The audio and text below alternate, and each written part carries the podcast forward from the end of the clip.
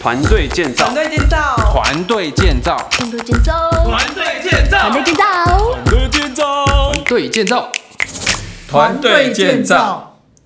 好，今年是我们的意向是 team building，是团队建造。那么，呃，最大的团队建造就是教会的建造。那今天我们很开心能够邀请到我们第一间的分堂新庄幸福行道会的主任牧师，呃，李玉仁牧师来分享，呃，关于教会建造中的酸甜苦辣。我们欢迎李牧师在我们哎，大家。好，今天很高兴可以跟各位有一些分享。谈一谈为什么我们要建立新庄幸福行道会。那么主要是当江子翠这边越来越稳定、越来越兴盛的时候，其实上帝放在我心里就是，呃，宣教跟职堂是耶稣的心跳。那我也一直认为，呃，真正能够让教会能够成长，那么什么国度能够扩展，我认为最好的策略还是职堂。那么建立新的教会，所以那么大概在二零一四年的时候，我就凭着信心啊，就是决定开始了新庄幸福行道会。那么当时这个地方，呃新庄复读性也正在发展当中，所以当时我就差派了呃利玉仁牧师，他是负责我们教育，我们也是我们社区牧区的区牧长，能够带领他的团队，能够在新庄开始建立了我们第一间的分堂。所以今天跟利牧师稍微分谈一谈，那么你要不要介绍一下？呃，现在新庄大概多少人？呃，新庄我们现在主日聚会的人数，我们最高是有突破五百，那平常大概都在四百五、四百六那个左右。嗯嗯嗯要不要谈一谈你建造教会，你被差派到新庄的时候，你的心情是如何的？要不要分享一下？坦白说，那个时候没有太复杂的心情啊，因为牧师的职堂的正华牧师的职堂策略就很清楚有跟我们传达，就是他是以他他不希望像他当年一样是自己一个人出来开拓，而是一个团队的作战。所以事实上，新庄开拓的时候已经有征召一百位童工，哦，在那边在那边去服侍。然后那时候除了我跟燕京师母以外，还有信豪传道，还有纯英长老，这些都是很非常有这样都是很资深的一些童工一起过去，所以我知道我自己去开拓这件事情，并不是一个孤单的事情，而是有一个团队在支撑的。那我既然全职对我来讲就是这是一个团队，教会有需要我们就去贡献自己的心力。所以台湾教会我并没有太多的坎坷不安或者怎么样，就是就是哎，就是一个团队有这样的任务，我们就往前走这样子。嘿所以其实你去的时候是很有安全感的。就对大家有没有什么太不会有太多的那个想法或什么？对，所以我想这是我很重要的一个理念哈。因为当年我开拓的时候，我们七个人开始，连一个 keyboard 手都没有，所以整个过程几乎是从零开始，所以是过程中我觉得是非常的艰难，也有浪费了蛮多的时间。所以我当时就告诉我自己，如果再开拓教会，我想我要用一新的模式。所以像利牧师为什么差派他到新庄去建立教会？第一个，他负责教育，那也带领社区牧区很多年。我知道增长对他没有问题，而且他很认识，也很熟悉整个我的意向、我的使命。特别像我们的 QT 的文化、经济神的文化、生命建造的整个系统，那么利牧师他是非常的熟悉，而且非常的认同的。所以，当我们开拓教会的时候，我们不必从零开始。所以，比如说像 QT，江翠走了十年的时间才超过的一千本以上的 QT，但是你会看到，但新庄一开始整个教会就是沉浸在呃 QT 文化里面。所以，所以当利牧师去开拓，他说他很有安全感，没有太多的坎坷不安。那同时，我也把我们牧养工作上非常好的，不管是纯英长老和黄辉长老，分分别去负责当地的弟兄牧区跟姐妹牧区，而且新疆在地本身就有差不多三四十位的弟兄姊妹，所以我自己会认为，当我们这样直堂宣教的时候，能够非常有效率、有果效的，能够建立一个强壮又健康的地方教会。我想利牧师是非常了解、非常认同我们整个江子翠呃 Change Life Church 的整个的意向、使命跟信念，还包括策略的。所以他去的时候其实是充满的信心去的，也有足够的资源。好不好？利牧师，你谈一下，呃，你在新庄加坡五年多的时间哈，你谈一谈在这个过程里面，你觉得呃建造教会时对你最大的挑战是什么？以一个分堂的主任牧师来谈。那我觉得在系统架构上，就像牧师讲，我们是不是一个去新创的，而是把江翠的整个文化系统带进来。那也有很成熟的，一开始有很成熟的童工去协助，所以整个整个自系统整个系统建立，事实上不是那么困难。是呃，我们就是照着，就像刚才讲，建立 QT 哎，几个主要领袖就是在 QT，所以 QT 的文化没有那么困难去建立。那对我来讲，第一个最重要的是我的，因为毕竟你是主任牧师，要负责主日的讲道，就是一定要好好的去预备这个讲道的部分，这是我第一个要去好好去去去预备的哈。所以你你以前在江翠是没有那么多讲道的机会，你现在几乎是每两个礼拜至少要讲一次，现在一个月至少会讲到两两次或三次嘛，是这样。以以前在江翠母会频率没有那么高，所以在新庄一定会比较高，而且你是要独立的去面对去那个那个底下的会友，所以我觉得第一个就是在讲道上一定要好好的预备，这是这是第一个哈。那第二个我觉得最重要还是要有适合的童工，就是呃牧师也常常告诉我们要常常为这个来祷告，因为我们虽然整个系统架构有，但最重要还是那个人是最重要的。就好像一开始牧师分享，那一开始那个台派那个建立教会的时候，就把黄辉长老，还有纯英长老哈派来负责家庭的弟兄跟姐妹牧区，因为他们都是非常成熟的童工，所以就可以使得我们教会一开始的那个牧养的整个架构是非常的稳定的，因为就是有这样一个成熟的两个长老在这边负责带，所以诶，但就是有这样适合的人，你就会发现那个整个牧养的虽然。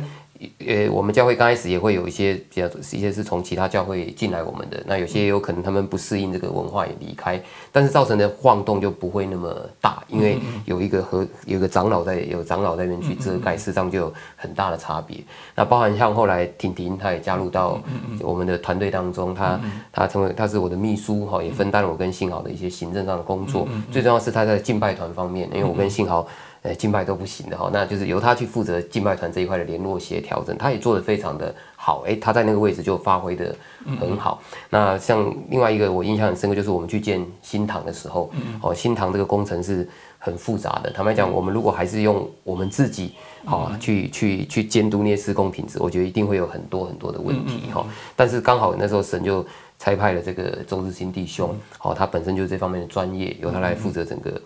叫新堂新庄新堂的整个设计跟监工，哇，真的是省了我们非常大的心力。那些什么执照的申请，他比我们都太专业、太清楚。所以你可以感受到，就是就是因为江翠在母会这边，他提供的足够的资源，而这些都是呃非常成熟而老练，不管是专业上面、牧养上面、施工上面，所以对整个你建立教会中间。是带来很大的帮助。对，这个非常，这个有适合的童工会带来非常大的一个一个一个帮助。好，那像是去年进来我们当中的文冠也是这样，他进来就对书房啊、财务这些，他有他很好的一个发挥，甚至他也可以帮忙制作我我的讲到的 PPT。哎，你就看到当有适合的童工在这边的时候，整个团队运作起来就会更加的有效率跟顺畅。其实讲这个观点是很重要的一个观点，就是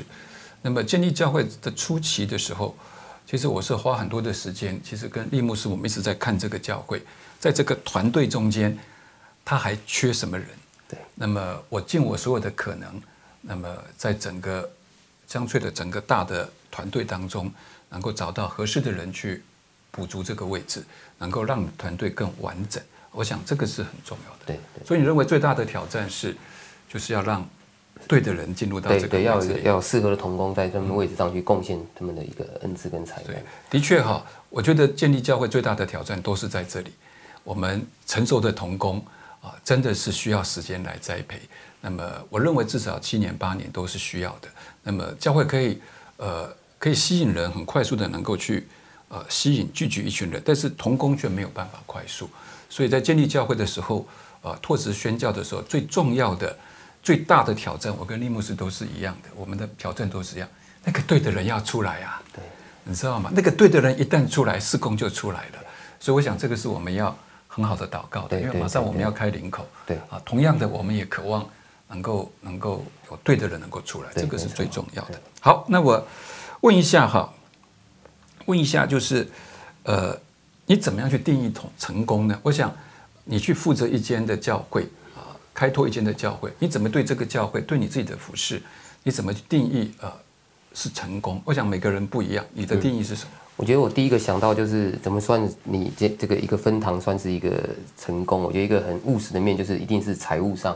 首先这个他一一段时间以后，这个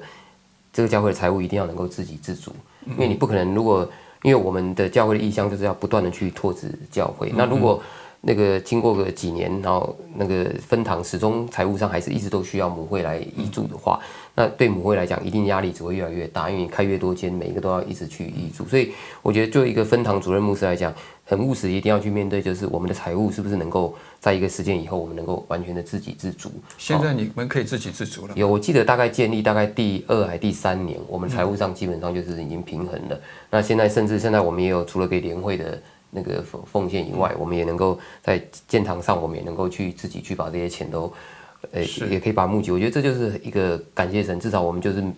没有让母会有这么大的压力。所以母会如果要开开拓领口，哎，等于是我们这边的财务，甚至我们还可以去帮忙有一些建堂奉献，我们都可以。所以你们对整个的团队已经开始对，就是可以变成做出这个贡献。对，不是只是好像只有只能只能被攻击，我们也可以去有一些贡献。可以开始。对对对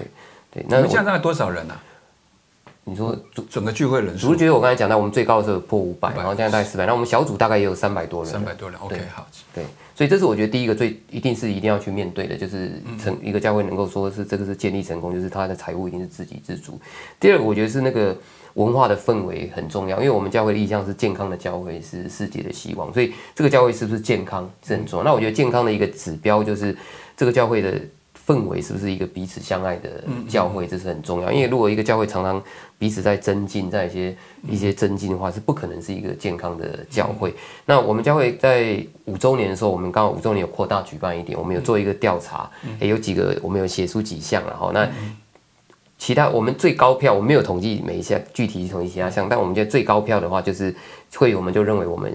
教会最一个最高标就是一个彼此相爱的彼此相爱的教会。对对，我觉得哎，感谢主，这个这个这个这个这一项目是最高的，这一项目最高。我觉得这样至少就这个教会的氛围是可以的。那我觉得这样才能说它是一个，你才能说它是一个健康的教会。而一个健康的教会，我觉得才有可能它它的增长才是一个健康的增长，才是一个真正的健康。所以你是觉得彼此相爱对你来讲是很大的肯定？对对对，就是你你觉得这就是你成功的地方？对对，OK OK。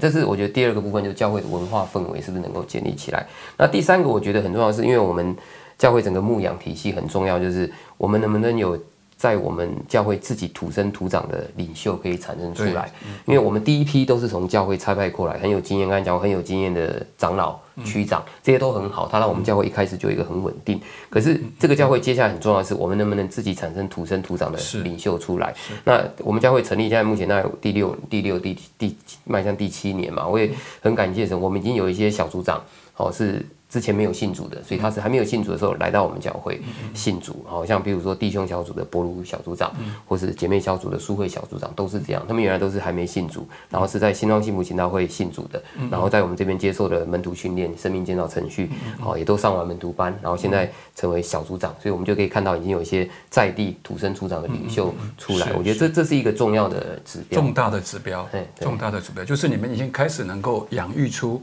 门徒来是自己土生土长的，对对，那这代表这个教会是往正面去发展，是在成长中，所以我觉得这是非常非常呃感恩的一件事情。那么还有其他期待吗？对目前为止，那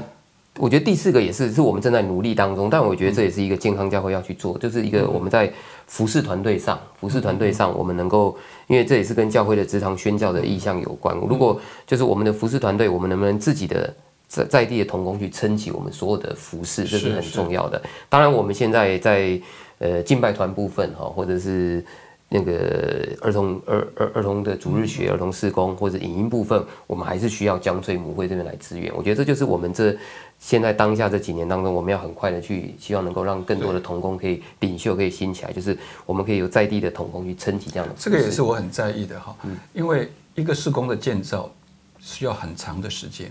那么，但是如果我们在祠堂宣教的时候，如果当地的童工起来的时候，能够在母会的训练之下，那么也许一个童工要十年才能成熟一个施工，但是在开拓的分堂，或许只要两年内就可以建立很棒的施工。我觉得训练不是问题，系统不是问题，就是当地如果有一个愿意的人，生命是对了，他愿意委身，那么同样的就可以缩短缩短当年的时间。比如说当年我建立这个影音施工，我前前后后大概。发展了快十年的时间，哦，才有今天有办法坐在这里，啊，真的差不多将近十年的时间。那么等候对的人，但是如果我想新庄如果要建立这个影音的施工，那么在母会的支持之下，我相信只要人出来，我觉得两年到三年内，它可以几乎可以达到说像母会相同的水平，而且可以支持到呃呃林口，我会觉得这会是一个更大的一个团队。对，所以怎么样在开分堂的开拓里面啊，其实不仅仅是建立一间教会，也是可以扩展整个四空团队，能够放大整个四空团队，在整个将来这堂宣教上面，我觉得这是很重要，对，很重要的。很好的分享，所以你觉得你的定义的成功就是建立当地的团队，对，然后财务上能够自主，自主，然后教会是彼此相爱、彼此相爱合一的文化，这也是整个江翠的整个全球的 church 的信念跟文化。你觉得能够做到这些，就是对你来讲就是成功的。嗯，OK，好，那么再问你一个题目哈，那么呃，整个建造教会的过程对你来讲，你觉得这是一个怎么样的经历呢？在过去。这四年的中间里，对你是一个什么样的经历呢？我觉得就是一个信心跨越、不断去跨越的一个一个经历哦。因为来到新庄那边建立教会，有一些事情是我们以前在江翠你没有去碰过的，你必须去面对。像我印象，我举一两个例子，我印象很深刻，就是那时候我们还在旧堂的时候，因为我们旧堂我们就充分利用我们旁边有头前公园，所以那时候圣诞节的。呃，布道聚会，我们就是在头前公园有办一个下午有办一个野餐，野餐邀请新朋友来，然后晚上就是一个晚会，晚会，哦，利用这个野餐把大家邀请到晚会。晚会前面一开始两一两年也办也都蛮成功的，大家也都很喜乐。可是我记得在最后一年我们要迁到新塘的前一年，那时候却那天圣诞节的时候却从下午开始就下大雨，下大雨。所以这时候你必须要做一个领袖，你必须要做一个决定，我是要凭信心，我就我们也当然也可以讲说我们有信心雨会停，然后我们继续留在那边，还是说我决定。我们是不是要改变一个方式？那时候那时候我的考量很简单，就是我不想让弟兄姐妹那么。那个时候你要想说，以前都是我在做决定的，现在变成你在做决定。对。哎，啊，你觉得我故意让你做决定了？对啊，当然压力就在你身上。当然会有压力，但我觉得很多人等着你的决定。对，没错，这钱也花下去了。对，没错。对啊，你你自己做做决定就会知道那个压力，因为你知道说大大家大家。你自己会有一种，大家会不会对你有一些什么样的期待，或者怎么样，或者你你做一些决定，人家会不会觉得说啊，你是不是信心不够，还是怎么样？可是对对啊，可是我自己觉得，我自己在祷告当中，我觉得最重要的是，我不想让弟兄姐妹那么那么大。后来你做了什么决定？我后来就是请大家，我们就把野餐通通拉回到室内，就是挤大家挤在我们那个旧堂那个一二楼那个地方。那我觉得童工真的大家彼此相爱，在这边就真的看出来。虽然从从那个。同源公园牵怀哇，可是大家都非常的喜乐。我我那时候我我回我从我回家换了一下衣服，因为晚上晚会要护照，然后回我我还担心说啊这个决定怎么样？就后来我到了发现说哇大家怎么那么喜乐？他们大家反而在那闹哄哄的，非常喜乐。我自己都觉得哇这真的是神的工作，也真的看出我们教会真的是彼此相爱。然后当那天晚上的晚会氛围也非常的好，我觉得那种氛围是好像我觉得就好像留给我们一个纪念一样，真的是感觉是非常的好。我觉得那就是一次。信心跨越的一个一个经历，从旷野要进入到迦南美地了，就是那个最后的那个，对对对，那是一次印象很深刻的，印象的。我常常有这种经历，对对对对对对啊。另外呢，另另外也觉得就是像我们在来到来到新塘，新塘就像我们刚才讲，你新塘有那个建堂的费用，谈一讲这个募款这一块，我自己一直觉得我我我是比较。比较弱的这一块，所以那时候虽然江水有母会有支援我们五百万嘛，然后我们新庄之前整个存存存下来大概有六百万，可是那时候总预算是一千八百万，所以等于我们自己还要再募到七百万。你有没有压力？对，我事实上会有压力，事实上会对，因为我我那时候也大概算过，我们那个时候新庄一整年的，就是所有的那个十一加上建堂，大概就是八百万嘛，大概就是八百万。那你现在就是要另外去募七百万，但是你正常的这经常费你还是要。还是要去支付，所以你是有在算的哈。有有，我也在看一下。以前在母会有没有在算？母母会我不用管这个，母会母会那时候不需要，但是在新庄你就知道说，哎，整个你要负责七百万，事实上是有那个压力。我们就只要为一休多祷告。对对对，那个时候真的就只能祷告，真的也是祷告。但是我很感谢人，就是在。